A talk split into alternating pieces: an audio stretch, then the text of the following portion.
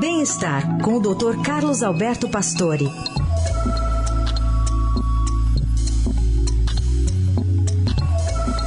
Tudo bem, doutor Pastore? Bom dia.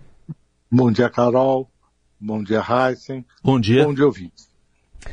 Doutor, insônia tá aí para todo mundo experimentar a sua.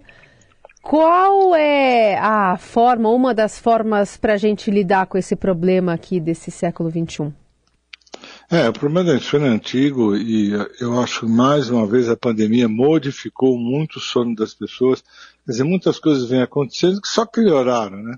A Associação Brasileira de Sono mostra que a insônia é o distúrbio de sono mais comum na população. A prevalência dos sintomas chega a 35% no mundo e, infelizmente, as mulheres são as pessoas é, que mais sofrem com a, com a insônia. É, isso é uma, insônia é uma dificuldade de se iniciar ou manter o sono, e, mas ainda tem outros comportamentos que são avaliados associados ao sono. Mas essa dificuldade de iniciar e manter o sono que a gente chama de insônia. Claro que o ideal é buscar mudanças de comportamento né? antes de tomar medicação específica, porque normalmente as pessoas já vão tomando alguma coisinha para dormir. E o ideal é que não se faça isso.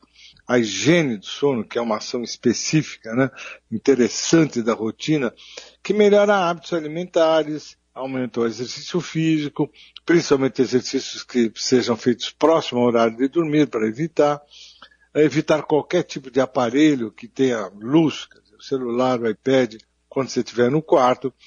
E ainda há um tratamento psicológico, uma terapia cognitiva, comportamental, que tem recomendações, até de diretrizes. Tudo isso é a tentativa de você não tomar medicação. As drogas são usadas uh, praticamente em situações aí excepcionais, mas tem que ter muito cuidado. Atualmente nós temos a melatonina, que foi aberta aqui a compra no Brasil.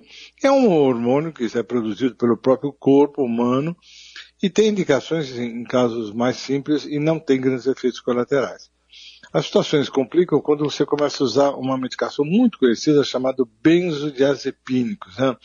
que vem da época do Diempax, Lorax, são medicações que eh, tem que ser usado em curto espaço de tempo. Você teve um evento, precisa ir dormir melhor, porque não dormiu durante um tempo, você pode usar. Nunca de longo prazo, porque mexe com memória, traz mil problemas nesse aspecto.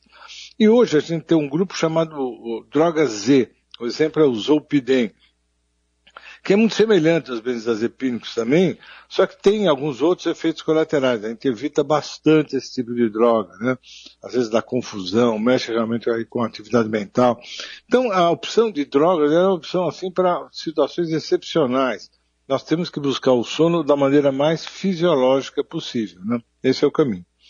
E monitorar o sono, num caso extremo, seria importante também, doutor Pastore?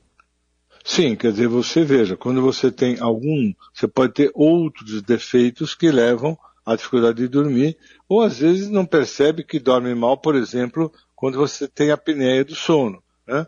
Quer dizer, você, eh, você tem micro despertares, a pessoa não percebe, e ronca, e não dorme bem, e aí você tem que fazer essa polissonografia, monitorar o sono, para saber exatamente se há alguma coisa para que te leve a este movimento, e isso sim é uma outra patologia, mas que leva a dificuldades de sono também. Seguimos acompanhando e essa tentativa de buscar um sono saudável aí, até para ser sustentável a longo prazo, sem nenhum tipo de relação, né, ou dependência de medicamentos. Claro. Doutor, obrigada por hoje. Boa semana. Boa semana.